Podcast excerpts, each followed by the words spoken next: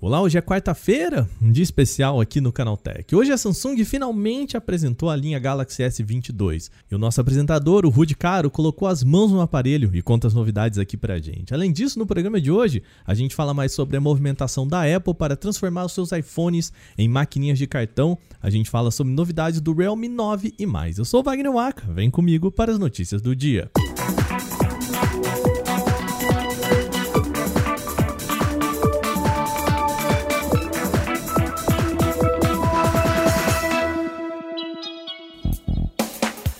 hoje a Samsung apresentou o Galaxy Unpacked 2022, o primeiro evento do ano, revelando seus novos produtos. O destaque, claro, foi a linha Galaxy S22. E o nosso apresentador aqui, o Rudy Caro, cobriu o evento e veio contar mais sobre o que rolou.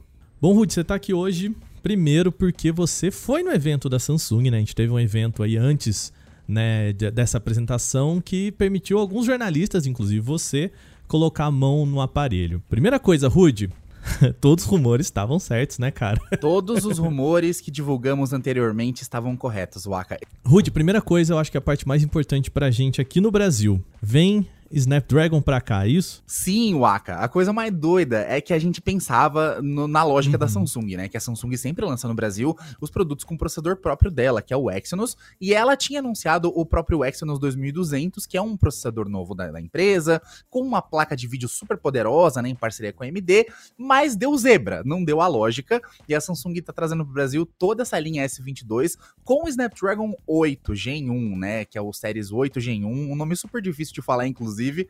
Mas sim, não deu o que a gente imaginou que ia dar. E sim, agora você que aí que tá, tá apaixonado pelos Galaxies novos, mas não comprava eles por conta do Exynos, pode respirar aliviado, porque eles todos estão com o Snapdragon. Muito bem, Rude. Você colocou a mão nos aparelhos. O que, que você viu de diferente? A gente sabe, né? A, o grande produto é o S22 Ultra, confirmando então é o novo Galaxy Note, né? O que, que você sentiu colocando a mão nele? Conta um pouquinho pra gente. Cara, a Samsung literalmente ressuscitou a linha Galaxy Note, né? E o aparelho tá incrível, cara. É como se fosse um Galaxy Note 22 Ultra, sabe? Na cara, ele é um Galaxy Note 22, só que não existe, né? O Note mais. A Samsung pegou tudo que tinha de bom, como a tela mais é, sensível ao toque, é, com aquela camada extra de, de, de caneta para você poder usar a S Pen.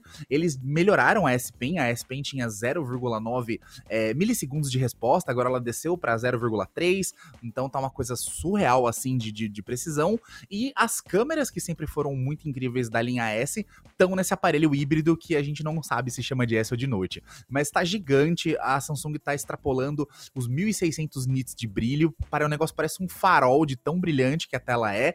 E a Samsung deu, fez updates pontuais, né, no que já tinha de bom no S21 Ultra, mas colocou mais bateria, melhorou o pós-processamento de imagem, as câmeras câmeras estão muito legais e estão com estilo mais ocidental, na minha opinião.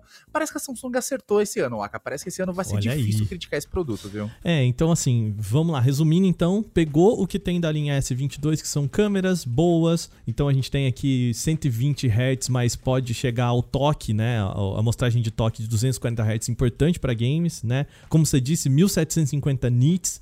São duas telefotos ainda, Waka, o que é mais louco. São duas telefotos, uma de 3x e uma de zoom de 10x, o que é bem legal. Bem, bem interessante. E Rude, Bom, vamos lá então, ó. Três modelos então da linha Galaxy S22 padrão, o 22 Plus e o Ultra vão começar a ser vendidos no dia 25 de fevereiro, como também os rumores apontavam, né? Que parece que a, a Samsung teve aí um probleminha com oferta de chip e tudo mais. Então, o anúncio no dia 9, as vendas começam no dia 25 de fevereiro. Isso lá fora, partindo de 799 dólares no Galaxy padrão, no 22 padrão, 999 dólares pro Plus e 1199 dólares pro Galaxy S22 Ultra.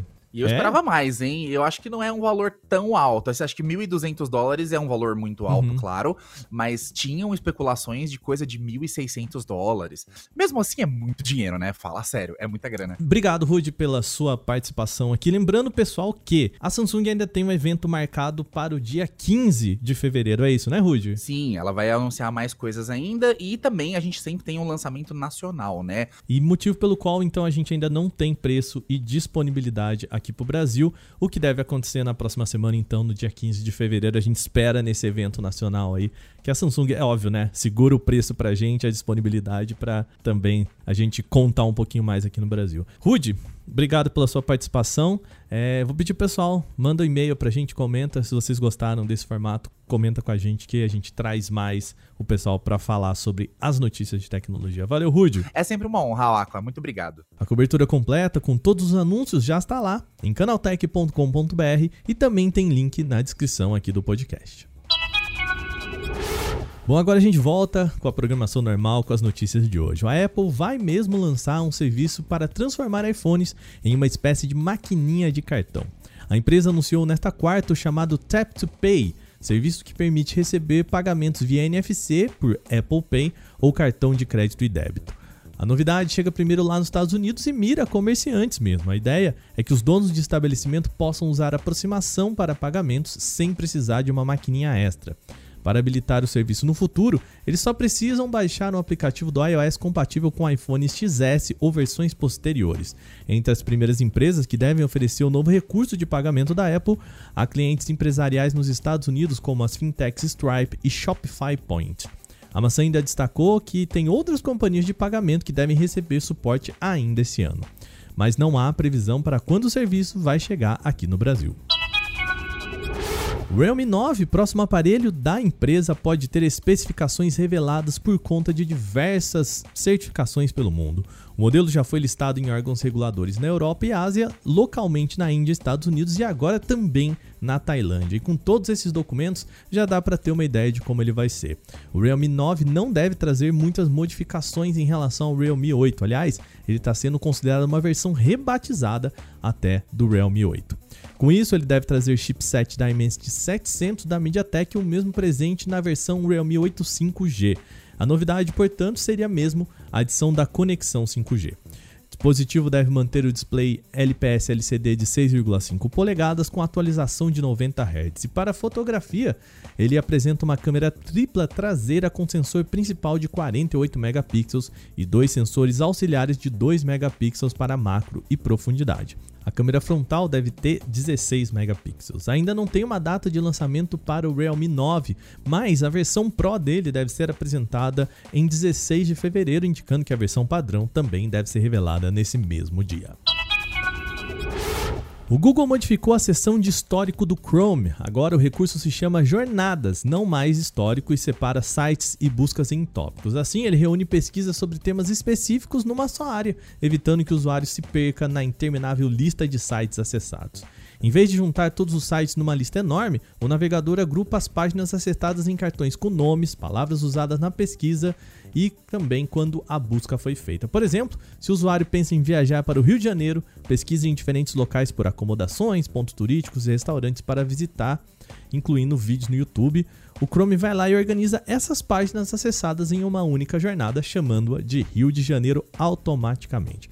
A novidade já está disponível para todos os usuários do Chrome, basta atualizar o aplicativo para ter acesso ao recurso. Uma tempestade solar recente parece ter afetado até 40 satélites da Starlink, lançados recentemente pela empresa de Elon Musk. Com essa tempestade solar, houve um leve aumento da densidade da nossa atmosfera, o que pode ter puxado aí, entre aspas, alguns satélites para mais perto da Terra. É possível que alguns, inclusive, entrem ou já tenham entrado na atmosfera do nosso planeta, sendo queimados no caminho. A SpaceX aponta que o aumento do arrasto dos satélites a baixas altitudes impediu que eles saíssem no modo de segurança, o que poderia iniciar manobras que permitem aumentar a órbita deles. Os 49 satélites lançados pela empresa na última semana foram liberados em uma órbita inicial, que os colocou a 210 km acima da Terra, no ponto mais baixo da órbita. A SpaceX costuma liberar os satélites em uma órbita baixa para que eles possam ser descartados rapidamente caso ocorra algum tipo de falha logo após o lançamento. Só que nesse caso, essa órbita os deixou vulneráveis aos efeitos da tempestade geomagnética. Segundo a empresa, não há riscos de satélites deixarem as suas órbitas e colidirem com outros também. Ah, e também não há riscos para cair fragmentos em solo, tá bom, gente?